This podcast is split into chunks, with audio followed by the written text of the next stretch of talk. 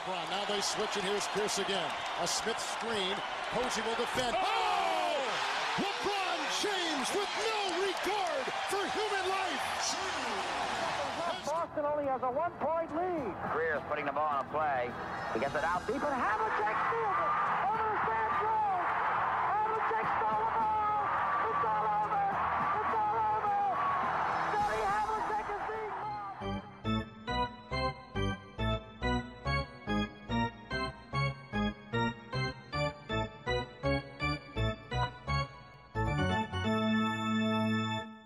Olá, Quedas.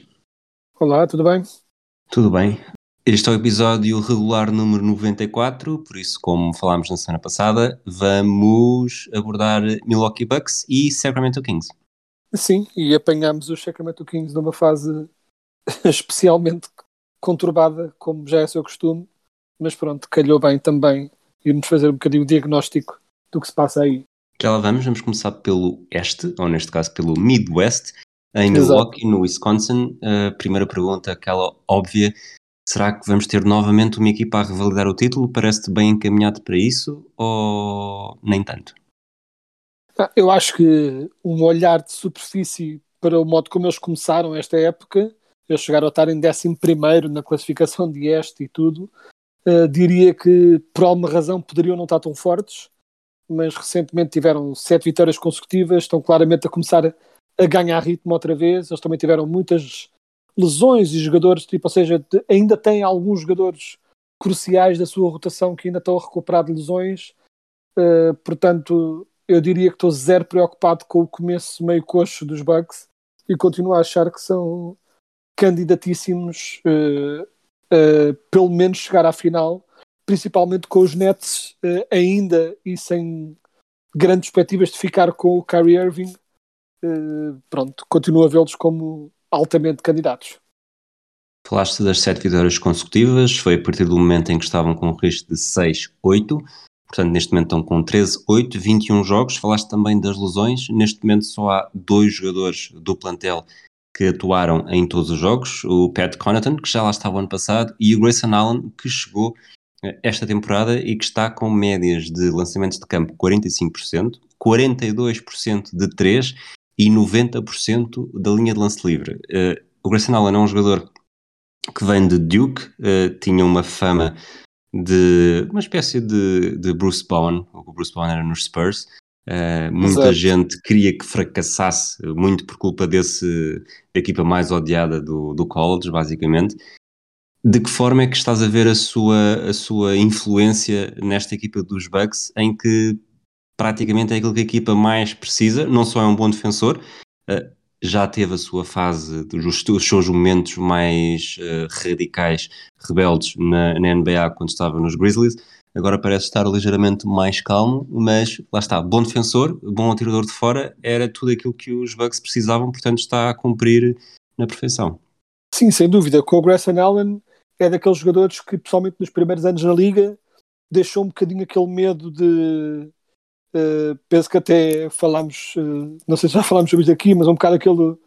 o risco de jogar com um jogador tipo Pep, que é? bom jogo, bom jogo, cabeçada no adversário, bom jogo, bom jogo, cabeçada no adversário. Não é? Tipo, com o Grayson Allen parecia que estávamos um, um bocadinho nesse risco, que era talento, trabalho, um jogador útil que é uma perfeita peça do puzzle para qualquer equipa que queira jogar bom basquete, basquete vencedor, mas pronto, sempre com aquele medo de que ele a qualquer altura pudesse fazer uma coisa completamente absurda a nível de chamamos-lhe antijogo e que se pudesse eh, pronto, lixar por isso. Para já tem tudo, a- tem está tudo a correr bem, ele está claramente motivado também por estar a ter a oportunidade de jogar numa equipa com altas inspirações e está-se a tornar mais um sexto homem de grande valor nesta equipa. Neste momento nem está a ser tanto sexto homem, que já foi várias vezes titular também, mas já claro, ou seja, uma clara e importante peça da rotação, porque é aquilo que dizes, que é ele hum, geralmente jogadores que lançam eh, jogadores que são especialistas em, em lançar ou em marcar pontos do banco, por norma não defendem bem. E especialistas defensivos têm dificuldades no ataque. Ele, não sendo excelente, não sendo de elite em nenhuma das coisas, é bastante bom em ambas. O que é, obviamente, um jogador que dá eh, imenso jeito a qualquer, a qualquer equipa, não é? Ele lança bem, é também agressivo no ataque ao sexto, é um passador generoso, ou seja, faz a bola rodar e ainda por cima tem uma grande entrega na defesa, portanto isso torna um jogador, né, tipo, não tínhamos ilusões que venha daqui ser uma enorme estrela, mas útil é, enquanto continuar a jogar assim, é tremendamente útil. Tu falaste em sexto homem, realmente acho que é a tarefa que lhe está reservada, mas curiosamente eh, ele não só jogou nos 21 jogos, como foi, eh, esteve no 5 inicial nos 21 jogos. Exato. Apesar de no primeiro jogo o Brook Lopes ter jogado, eu diria que provavelmente esta posição, não sei exatamente se, se o Brook Lopes voltar e voltar para o 5, não sei exatamente quem é que sai, se será o Grayson Allen, se o Bobby Portis, que também está a, a fazer uma temporada bastante positiva, depois de uma época em que caiu no goto dos adeptos e acredito que depois de um título dificilmente não será visto sempre como um herói em Milwaukee. Ah, sim, sem dúvida. E olha, falando de outro jogador que a qualquer altura a malta tem medo que ele né, que o fusível vir. A malta ele... e o Mirotic. Exato, e que ele esbugalha aqueles olhos e começa a, a fazer chover punhos. Uh, mas uh, mais uma vez o, o que o Bobby Portis está a ser este ano é uma versão uh, mais consistente e mais elevada do que já foi o ano passado, principalmente nos playoffs. Ou seja, ele pegou nessa forma que estava nos playoffs e tem-na mantido. Um, e, e, e, falando de outro jogador que é ótimo no basquetebol moderno, que é junta aquela garra defensiva e a agressividade em campo com depois um jogo ofensivo até uh, inesperadamente refinado, que ele é um jogador que lança bem e que passa bem também, ou seja, poderia-se pensar pelo modo como ele defende e ataca aos ressaltos, que depois também fosse um, um atacante mais no estilo bully, mas nem é o caso, ele até lança bem o suficiente para conseguir também permitir, uh, ao jeito do Brook Lopes também, para permitir também o Yannis ter mais o garrafão para ele, não, é? não haver ali um, um congestionamento, porque assim, por ter um jogador como o Bobby Portis em campo, permite ao Yannis jogar como power forward, mas sem que isso represente um problema de não é de, de congestionamento do garrafão e de não haver uh, espaçamento e, e, possibilidade de lançar do lance exterior. Ou seja, o Bobby Portis permite manter essa agressividade interior sem perder um basquetebol moderno, não é? E um basquetebol com mais tiro exterior e o campo mais espaçado, mais ataques ao cesto em vez de post-up, post pronto, é um jogador outra vez um, útil, como eu dizia que o Grayson Allen era, mas com um bocadinho ainda mais de usage, um bocadinho ainda mais de, de presença na equipa. Vamos ver como é que vai acontecer quando, quando o Brook Lopes voltar, porque da maneira que o Bobby Party está a jogar, é bem possível que o Brook Lopes, Brook Lopes passe a ser ele o jogador a sair do banco e não o inverso. Há aqui uma coisa que, que para mim é, que é absolutamente essencial na, na aspiração dos Bucks este ano. Ia-te perguntar se achavas que, ok, Brook Lopez ainda não jogou, o Grayson entrou e está, e está a jogar bem, uh, o Don David Chenzo ainda está lesionado, o, o Brook Lopez há de voltar também. Se a equipa estava mais forte ou mais fraca do que o ano passado. Uh, em relação ao ano passado, saíram dois nomes, o PJ Tucker, grande destaque, e o Bryn Forbes, que acaba o que ele fazia, eu acho que o Grayson Allen faz igualmente e até faz melhor, porque é mais completo. Mas aqui a questão é, numa série com os Nets, eh, estes Bucks continuam a ter a mesma capacidade para esgotar o Kevin Durant, ou não tendo o PJ Tucker, se torna muito mais complicado e aí vai ter de ser uma série claramente baseada no poder ofensivo e não tanto na capacidade que os Bucks tiveram para, lá está, anular uma das grandes armas do adversário, senão mesmo a maior. É, será, será interessante ver o que é que os Bucks fazem a nível de hum, colmatar essa falta, porque a vantagem do PJ Tucker, mais do que só ele defender bem, era mais a questão de ele estava disposto e era passível de ser usado como puramente um jogador defensivo, ou seja, estar em campo com a única tarefa de cansar o Durante, dar-lhe porrada, fazê-lo trabalhar por cada ponto.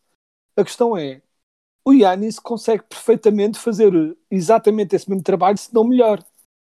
O problema é que não podes ter o Yanis todo o jogo em cima do Durante sem que isso sacrifique a energia que ele tem e onde precisas dele no resto.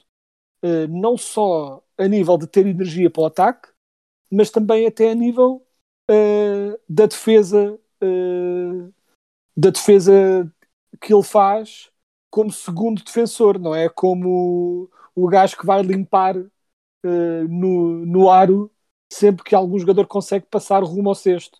Ou seja, ele não consegue estar a defender o cesto, o aro e o Durant ao mesmo tempo, sempre. Uh, portanto, se metes o Yannis em cima do Durant, escorres o risco de perder outras coisas boas do, uh, que o Antetokounmpo tem. Portanto, qual é a alternativa? Eu acho que, francamente, que uh, tudo também depende de se há Kyrie ou não. Porque não havendo Kyrie, podes fazer todos dar um salto ao lado que é colocas o Drew Holiday em vez de estar no Curry, o Drew Holiday passa a estar no Harden e o Middleton em vez de estar no Harden passa a, ter, passa a estar no Durant. É um bocado baixo para ele, mas quase todos são. O, o, Chris Middleton, na verdade, até é mais alto que o PJ Tucker, portanto, isso é tudo muito relativo. Um, e continuas a ter, ou seja, fazendo esta inversão de papéis, os jogadores passarem tipo um jogador ao lado, por assim dizer, continuas a ter o Yannis livre para defender mais o garrafão e ser mais um bocadinho o líder, o capitão da defesa. Se voltar o Kyrie, aí sim arriscam-se a ter eventualmente um problema uh, espinhoso para resolver. Mas pronto, para já, ainda assim, acho que continua a ser um matchup bastante equilibrado a nível destes confrontos diretos. Este ano está a ser marcado, este ano e mesmo os últimos, tivemos alguns regressos de jogadores que estão, contribuíram de forma que já não achávamos que conseguissem.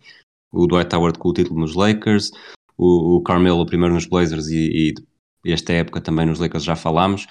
Os Bucks anunciaram recentemente o DeMarcus Cousins, que desde que teve a grande lesão tem tido dificuldade em conseguir corresponder de forma consistente e, e, nos momentos mais importantes, achas que vai encontrar em Milwaukee essa oportunidade, sabendo que é um tiro que não, que não custa nada uh, aos Bucks, quase literalmente, mas que se correr bem, e este se correr bem é, é só, só correu bem uma vez na vida foi quando o Ruben Amorim disse, porque de resto estas apostas têm sempre uma taxa de, de falhanço grande, mas se correr bem, lá está, uh, os Bucks acabam por ter mais uma arma, não tanto defensiva, mas também um corpo eh, para, para o garrafão e também alguém que tem uma capacidade de contribuir com pontos bastante elevada.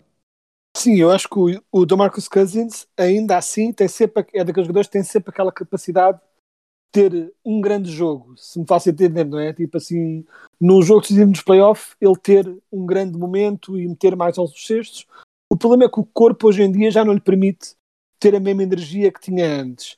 E francamente eu acho que eles foram buscar o Cousins mais para salvaguardar a lesão do Brook Lopez ser ainda mais pronto ser eh, agravada ou ser daquela uma lesão persistente. Ou seja, eles acima de tudo eu acho que não querem ficar eh, apanhados na curva se não houver Brook Lopez de todo, porque eles a seguir a Brook Lopez e Bobby Portis têm basicamente nenhuma rotação de verdadeiros postos. Não é que eles não possam jogar com o Yannis aposto, tanto que o fazem muitas vezes em, jogos, em momentos decisivos de certos jogos, mas não pode ser a primeira alternativa. Portanto, eu acho que o, o Cousins está lá para salvaguardar de não haver Brook Lopez, acima de tudo. E pronto, para o ocasional grande jogo em que ele demonstra, tem um bocadinho um flashback para a estrela que em tempos foi, uh, mas a nível defensivo, obviamente, não se pode esperar muito dele, porque se ele já não era um grande defensor quando tinha todas as suas capacidades atléticas, muito menos será agora, não é? Já falámos de todas as coisas mais relevantes dos Bucks, vamos falar agora de algumas coisas acessórias. Este grego de Giannis Antetokounmpo, 27 pontos, quase 12 ressaltos, quase 6 assistências, mais de um roubo de bola e quase dois desarmes de lançamento por jogo. Linha de lance livre 67%, triplo 27,7% não está a ser uh, uma época absurdamente boa de Giannis, sobretudo comparativamente com o que já fez ou com o que costuma fazer. Também não está a ser uma época má. Isto é, já é o. Eu diria. Dizermos que não está a ser uma época absurdamente boa já é o maior elogio que lhe fazemos quando ele tem estes números. Ainda assim, tem margem para melhorar e provavelmente a linha de lance livre e os três pontos, não sendo, como vimos na época passada, um calcanhar daqueles assim tão grande, porque a equipa consegue ganhar apesar disso, eh, possivelmente tem de ser o. Se Janis quer mesmo deixar o seu lugar na história, são pequenos pormenores como estes que fazem diferença. Eh, sim, eu acho que sim, e de facto, quando olhamos para essa linha de estatísticas que disseste e dizemos, ah, não é tão bom como ele já foi, de facto, só mostra que estamos a falar de um talento absolutamente absurdo, não é? Uh, como o Yanis é. Um, mas eu acho que eu não o vejo a melhorar tanto, embora ele já tivesse tido, ele nas primeiras épocas na liga tinha a melhor percentagem de lance livre, também poderia, não sei se eventualmente poderia estar relacionado também com ele não ser tão monstruoso a nível de corpo como era, não é? Ele tornou-se mais um puro big man do que era ao início, tanto que ele quando chegou à liga ele era um a cena dele, a coisa dele é que ele era um, o, o, chamado unicórnio, não é? Que, tanto que ele chegou a jogar, era um small forward, mas chegou a jogar como shooting guard, chegou a ser o point guard da equipa até numa época, seja, ele era um jogador de facto muito maleável, mas ele quando começou a ganhar mais corpo, claramente definiu-se como não, eu vou ser isto, vou ser um big man, vou jogar debaixo do garrafão e uh, o Yannis continua a fazer. E o que eu acho é ele, a força dele não são os triplos nem os lances livres, mas ele não é mau o suficiente em nenhuma dessas para que se torne, não é, tipo um problema, uma liability. Ou seja, é, ele é aceitável QB de triplo não tanto, mas também é uma lança assim tanto, mas ele é aceitável QB em ambos para que não seja assim tão fácil às equipas explorarem isso uh, e portanto isso permite-lhe esse nível mínimo de aceitável que ele consegue ter permite-lhe concentrar-se no que ele faz melhor, que é usar aqueles ombros absurdos para tirar toda a gente da frente debaixo do garrafão e, e afundar da cara das pessoas. E há aqui uma coisa que, que, nós estamos a falar disto, é um bocado o, o efeito cheque, é? O cheque era completamente dominador em todos os, quer dizer, obviamente não lançava de três, mas os tempos também eram diferentes. Mas para começarmos a concentrar-nos nos lances livres é porque de facto não havia mais nada que ele pudesse fazer. O Giannis é assim, eh, ele é completamente dominador, mas se tiver estes dois momentos eh, de jogo, tanto o lançamento de três como o lançamento livre, acaba por ser aquilo que vamos estar a puxar porque basicamente são os únicos pontos em que é passível de melhoria. Exato. Uh, e, mas a verdade é que depois tudo também depende. Né? Já o cheque dizia uh, I make it when they count, ou when they matter, ou coisa assim. Né? Ele acertava quando era importante acertar. E o Yannis, a verdade é que. E viu-se bem no passado, último jogo, não é? Pois. No último jogo ele acertou. A equipa teve claramente a estratégia de vamos dar-lhe porrada debaixo do cesto, porque ao menos o, uh, ao menos o afundança ele não faz e no livre talvez falhe, e de repente não falhou. E quando um jogador do nível do Yannis tem 20 e tal lance livres e não falha quase nenhum, uh, torna-se impossível defendê-lo. Obviamente que isso não vai ser uma coisa regular que ele faça, mas o facto de haver a possibilidade dele fazer isso torna. Voltamos à mesma questão de. É uma estratégia, sim, porque não há mais nada a fazer, mas se é uma estratégia vencedora, duvidoso também. Vamos para Sacramento? Vamos a isso. Sacramento Kings, segundo treinador, continuamos sem, sem minutos de, de minha esqueta, mas também não é necessariamente isso que nos traz aqui. Uh, falámos já um pouco quando, na semana passada, quando foi o testamento do Luke Walton. Uh, desde então, a equipa até fez uh, duas vitórias, uh, entretanto, perdeu o último jogo e perdeu largo. Acho que a uhum. desvantagem por 27 até acaba por ser um pouco lisonjeira para aquilo que chegou a ser, mas parece que Sacramento Kings continua a ser muito, muito sinónimo de procura da melhor palavra eh, de uma entropia em que parece que, que as coisas correm sempre pior do que aquilo que parece que poderiam correr na teoria. Sim, sem dúvida. E é, eu, quando estava a olhar uh, para esta equipa e, e, a ver os jogos, uh, os Kings são uma experiência muito diferente quando analisas uh, quando vais analisar a equipa num computador e quando vês, e quando vês a equipa a jogar. Porque tu olhas para a equipa e a equipa não é propriamente uma desgraça. O De'Aaron Fox é um, está a ter um começo, um arranque bastante coxo, mas não deixa de ser um grande jogador com potencial de estrela. O Halliburton tem imenso potencial. O Davion Mitchell, que eles foram buscar este ano, idem. E eles têm jogadores como Buddy Hield, Harrison Barnes, Richon Holmes. Tudo isto são jogadores que qualquer equipa que, é, se os 15 de repente decidissem arrebentar com o plantel e mandar os jogadores todos fora, uh, Barnes, Hield, Richon Holmes, são jogadores que a vasta maioria das equipas da NBA iriam querê-los no seu plantel, em muitos casos até como titulares. Ou seja, há aqui a matéria-prima está lá. Né? Não é por falta de talento que eles têm um problema. Só que é uma equipa que parece que anda sempre à deriva. Eles não sabem o que querem fazer em campo. De época, de época para época, às vezes até de jogo para jogo, parece tipo. Parece que a estratégia muda. Um ano vamos atacar o sexto. Ah, não resultou. Vamos lançar triplos que os doidos. Ah, não resultou. Vamos ser super agressivos na defesa. Estamos a levar imensos pontos.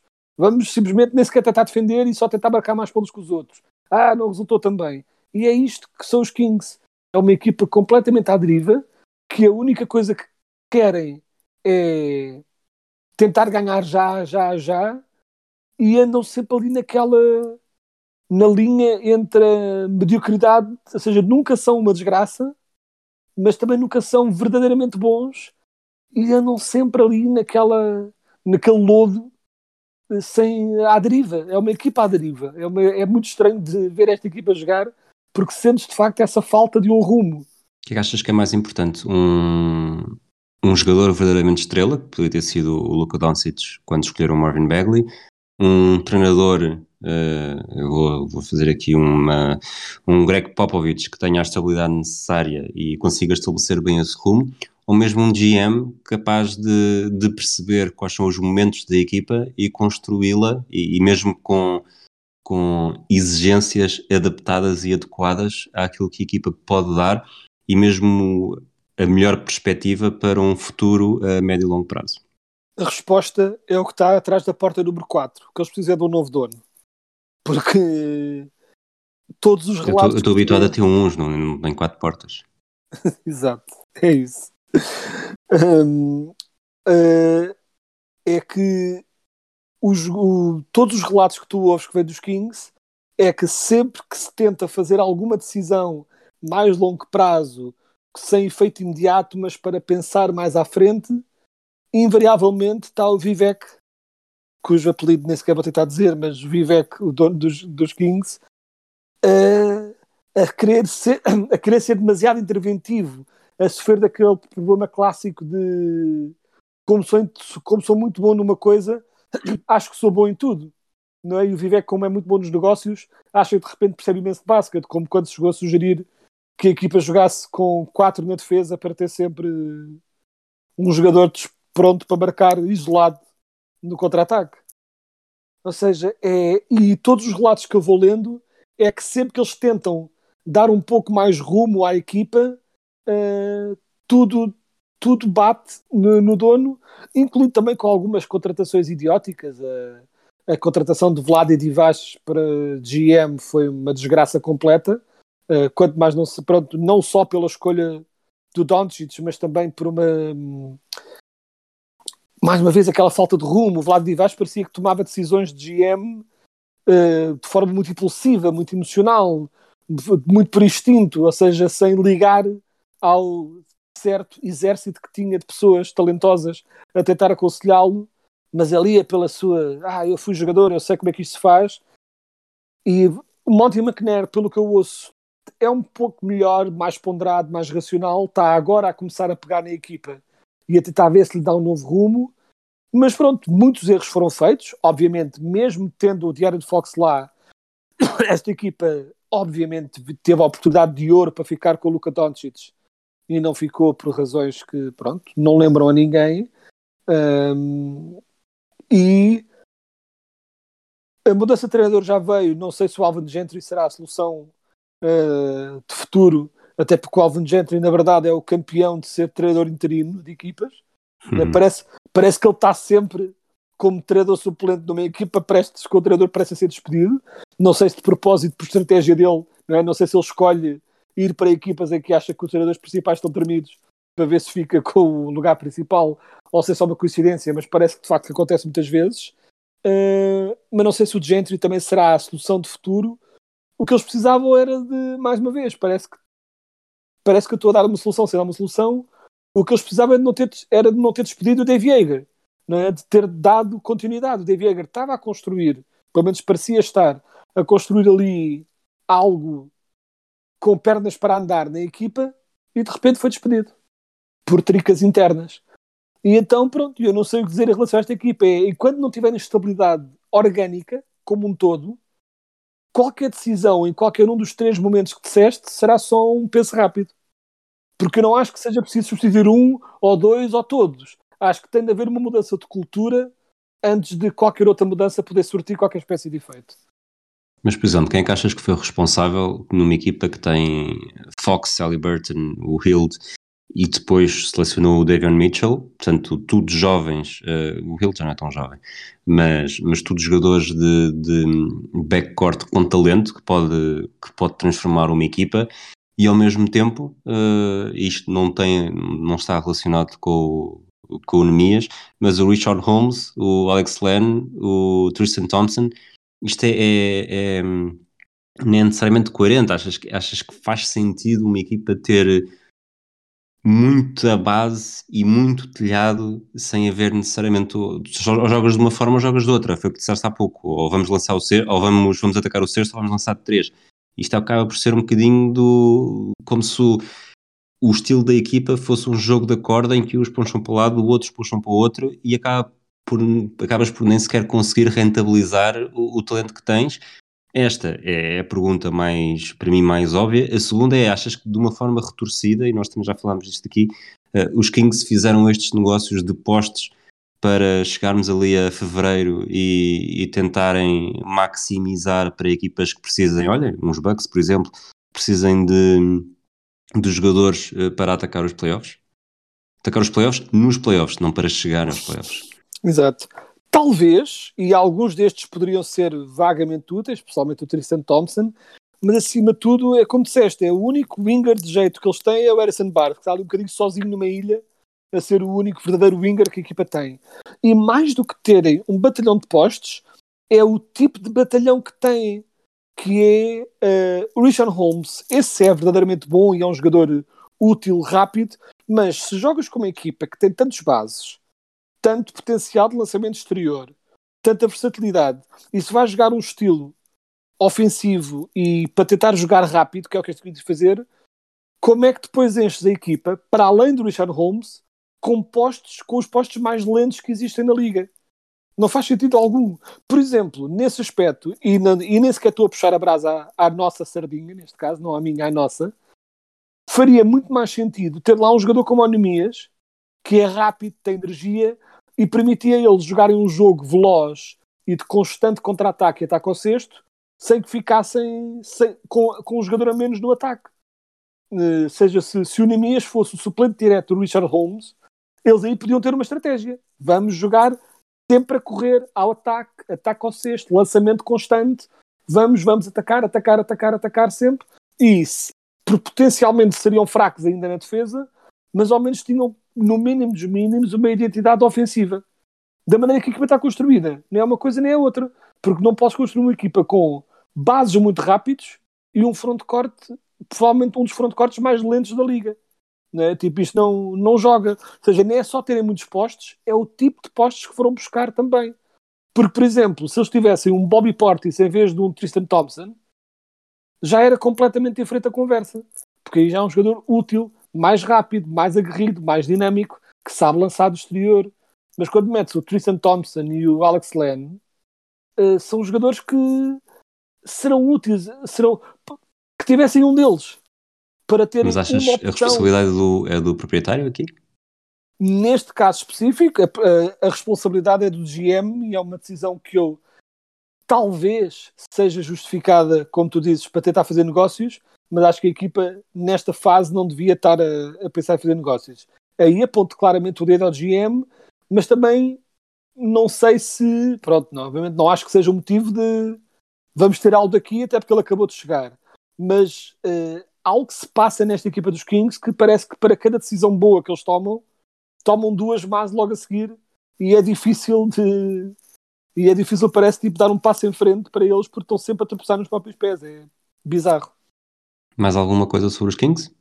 Uh, não, apenas que nesta fase do campeonato estou mais interessado em que este, esta manta de retalhos que é o frontcourt deles, uh, que eventualmente seja vista finalmente como a manta de retalhos que é e finalmente o nosso Nemias tenha uma oportunidade uh, e principalmente também, pronto, se vamos ver o que é que acontece também com o Marvin Bagley, de quem os Kings já parecem ter desistido, uh, e que obviamente foi uma má escolha mediante o que eles precisavam, mas pode vir a ser um jogador útil noutras equipas, nesta não vejo como já. Tu imaginas, um, ou melhor, qual é a probabilidade que achas que poderá acontecer, e só mesmo para terminar, que a estreia do Nemias seja num dia em que já ninguém esteja a contar com isso, no sentido de os Kings jogam às três, uh, não são uma equipa uh, agradável por além de se ver, obviamente que se sabe quando o Nemias está com a equipa e isso depois aumenta um bocadinho uh, a expectativa, mas falando só apenas de nós, eu sei que no meu caso a probabilidade é muito, muito, muito elevada, qual é que para ti, qual é que achas que é a probabilidade de dormir se estrear e tu não estares a ver em direto porque achas que é um jogo dos Kings e são 4 da manhã?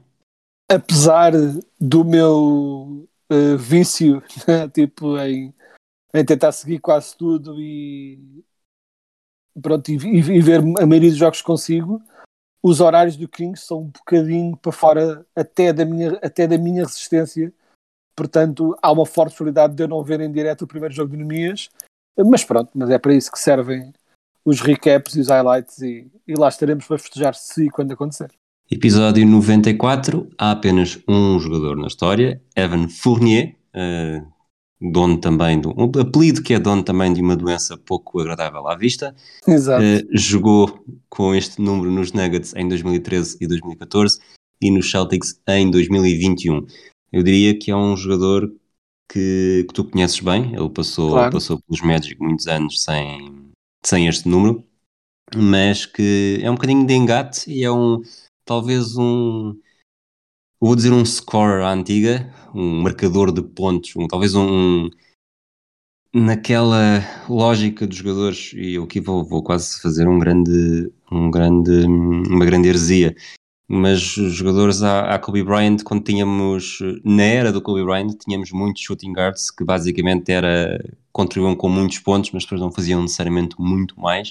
Uh, eu não o conheço uh, tão afincadamente como tu, mas a ideia que tenho dele, e até pela experiência de fantasy, é que, ok, contribui, contribui com pontos, consegue fazer uh, 20, 25 pontos, se calhar só de, só de triplos, mas, mas depois falta-lhe alguma coisa, alguma consistência também. Sim, é, ele é um bocadinho a versão moderna do saudoso também dos nossos inícios de ligas de fantasy, do saudoso Kevin Martin. Exato. Que era daqueles jogadores que tu se calhar vias uh, antes de veres o fantasy, se calhar vias que ele tinha marcado 25 pontos com 3 triplos e pensavas, epá, 25 pontos com 3 triplos, deve ter sido uma linha incrível de fantasy. Depois ias ver e tinha tipo 28 de fantasy porque literalmente era a única coisa que tinha feito. Uh, e o Fournier tem muito esse efeito também. É um jogador ainda assim um pouco mais completo, mas eu acho que também deriva mais dos, do modo como o jogo é jogado hoje do que necessariamente por ele ser certo. Um jogador especialmente completo. Hoje uh, existem menos jogadores que estão só num canto a lançar ou só lá, lá para marcar, ou seja, a bola circula mais e, portanto, por osmose acabas por ter um pouco não é, de mais assistências quanto mais não seja por estás a circular a bola e a pessoa ao teu lado lança, não é? É um bocadinho o jogo hoje em dia presta-se mais a isso. E depois o, o Fournier é daqueles jogadores que era muito frustrante de ver, e eu, como fã dos Magic, tive esse problema que era hum, ele de, parece que revelava um potencial de estrela aqui e ali, um potencial não de estrela, mas de um jogador consistente, capaz de, mas parece que se ia sempre volta e meia desaparecia. E às vezes desaparecia em momentos menos importantes e às vezes desaparecia completamente nos playoffs. A nível defensivo também era um jogador muito inconsistente, aguerrido sim, mas sem a capacidade atlética necessária para acompanhar, principalmente considerando que muitas vezes tem, tem de defender não é? tipo 2 e 3 tipo, de alto nível, ou seja, acabava por ser um bocadinho exposto uh, nos playoffs também, tipo, ver os playoffs com os Magic era um bocadinho frustrante porque era nós a vermos uh, uma equipa que até nem era que era aceitável durante a época regular, mas depois sabíamos que quando começasse os playoffs que as equipas iam atacar constantemente pelo lado do Fournier e do Vucevic e que todo o resto todo o resto do esforço defensivo da equipa ia sempre ser um bocadinho maniatado por essa falta de capacidade do Fournier, mas acima do Fournier era um jogador bastante há jogadores que são medianos porque fazem sempre o mesmo não é? Que são jogadores muito medianos porque estão sempre ali naquele nívelzinho aceitável. O Fournier era mediano, mas de uma forma desequilibrada.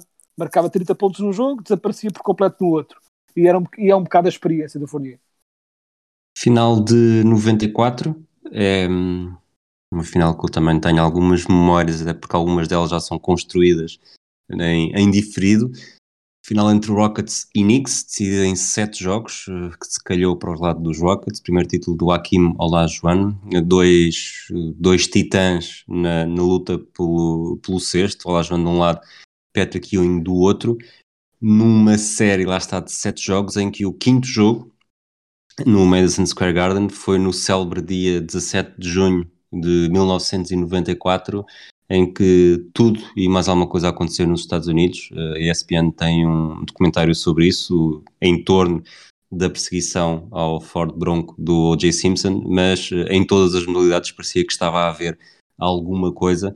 Não sei se. E foi o dia em que começou o Mundial de Futebol também, com a Alemanha-Bolívia nos Estados Unidos. Não sei se, se tens alguma memória mais específica desta final de sete jogos. É, uh, acima de tudo, lembro-me do meu fascínio uh, consistente e completo pelo Hakim, de vê-lo a jogar e da, daquele modo fluido como ele jogava e também das coisas. Era uma coisa que, só, que, que eles estavam sempre a, a dizer nas transmissões que era dele ter sido jogador de futebol antes de ser jogador de basquete e que isso também era o que lhe dava aquela fluidez de movimento e ele era, não é? tinha um, um movimento de pés absolutamente absurdo no modo como ele atacava como ele brincava com os adversários debaixo do cesto, é? e era um jogador incrível que eu adorava e fiquei mesmo muito, muito, muito contente por ele ter tido esta oportunidade de ganhar. Mal eu sabia que ia ter outra, uh, mas na verdade o que eu me lembro destas finais é a minha paixão acelapada pelo Hakim a ser cimentada com esta vitória. Foi o primeiro de sete títulos do Robert Horry. Os dois primeiros foram nos Rockets. O, os Bulls, que entraram nestes playoffs como tricampeões e já sem Michael Jordan, perderam nas meias finais de conferência para os Knicks em sete jogos. Os Knicks depois também venceram os Pacers em sete jogos, os Pacers de Reggie Miller, e depois na final não tiveram a mesma sorte e, e perderam no jogo 7. Não sei se tens mais alguma nota sobre, sobre esta final. Uh, acho que não, só que pronto, também foi a, esta final foi a grande oportunidade do Patrick Ewing tentar cimentar o seu legado, mas basicamente foi um confronto entre dois grandes postos e o Patrick Ewing que, que jogou bem, mas ficou, mas ficou para trás e sentiu-se também a espaços que não tinha, apesar de ser um excelente defensor, não tinha a capacidade de conter o Akim Olajuwon uh, e pronto, e hoje em dia sinto que o Patrick Ewing é um pouco esquecido pelas novas gerações, de uma forma que o Hakim não é. E, ou seja, acho que o Patrick Ewing é um daqueles jogadores que sofre especialmente pela ausência de um título no seu currículo para poder ter esse legado mais cimentado. Só uma última nota: os Knicks estiveram a vencer a série por 3-2, perderam os últimos jogos em Houston, o jogo 6 por 2 pontos e o jogo 7 por 6 pontos. Uns dias depois eh, houve o draft, 29 de junho de 94, em Indianápolis, e há aqui, a primeira escolha foi o Glenn Robinson, pelos Milwaukee Bucks, mas os jogadores que fizeram mais história uh, vieram logo a seguir, uh, não só pelo nome, mas também hoje em dia são os únicos dois desta fornada que chegaram ao Hall of Fame e com todo o mérito. o Jason Kidd, escolhido pelos Dallas Mavericks, e depois outro jogador que também fez história na tua equipa e que conhecerás bastante bem e que provavelmente teria sido ainda melhor não fossem as lesões, aqui escolhido pelos Detroit Pistons, o Grant Hill. Sim, sem dúvida. E uh, o Jason Kidd é o Jason Kidd, era um jogador incrível defensivamente, como passador, ou seja, um jogador absurdamente completo. E o Grant Hill uh, é daqueles que eu estou plenamente convencido que ele já é, ao seu jeito, um dos melhores de sempre, né? está no Hall of Fame, uh, mas podia ter mesmo. A conversa que se está a ter agora com o Kevin Durant era uma conversa que se podia ter tido perfeitamente com o Grant Hill, um jogador de ameaçar estar ali nos top 20 se não mais, porque ele era um jogador literalmente que fazia tudo bem. Não havia nada que ele não fizesse de forma incrível. Ele era rápido, tinha, ele foi um pouco o LeBron James antes do LeBron James, mas tipo eh, menos forte, mas mais completo ainda. Seja, melhor lançador, a nível defensivo eram semelhantes, igualmente bons defensivamente de formas diferentes, mas era um jogador absurdamente inteligente com uma capacidade incrível de fazer tudo em campo e foi de facto pena, pronto, não ter, não ter dado para mais, por assim dizer. Depois tivemos também na escolha, e aqui já fazer a transição para o final do episódio, na 24 escolha, eh, na altura pelos New York Knicks, Monty Williams, small forward de Notre Dame, e que agora é treinador dos Suns que estão, nós não falámos deles há pouco, falámos um bocadinho deles na semana passada, que estão numa série incrível de vitórias, têm um jogo a não perder, com, a não Exato. perder, nós a vermos, porque, porque obviamente todos os jogos são a não perder, mas, mas neste caso vão jogar com os Warriors e estão com uma série impressionante de 16 vitórias consecutivas, com registro de 17-3 os Warriors estão com 18-2 e eu já para lançar o isco diria que na próxima semana, uh, acreditando que esta série não dura até lá, mas portanto vamos fazer um bocadinho a certidão de óbito, os Phoenix Suns uh, é o meu, o meu desafio para a próxima semana, não sei quem é que queres trazer. Uh, sendo que tu uh, trazes os Suns, ou que me desafias a mim para ver os Suns, o que também não tem sido um problema porque eu tenho o Devin Booker na, fan na Fantasy, portanto tenho estado, tenho estado bastante atento uh, à loucura que tem sido estes, pronto, esta, esta caminhada dos Suns. E pronto, e teremos mais coisas para dizer, quase estava para, para, gravar já um podcast logo a seguir sobre o que os Suns estão a fazer, mas teremos mais coisas para dizer. Eu diria que podemos falar na próxima semana também uh, acho que podemos falar um pouco dos. tentar fazer um bocadinho de diagnóstico ao que se passa com os Raptors. Ok. Portanto, Phoenix Suns, Toronto Raptors, os campeões de duas das últimas três edições da NBA. Um abraço, quedas, um abraço para aqueles que nos ouvem. Voltamos na próxima semana com estas duas equipas e as habituais rubricas. Um abraço.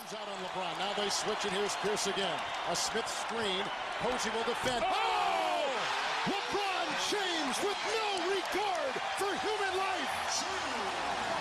Boston only has a one-point lead. Greer's putting the ball on a play.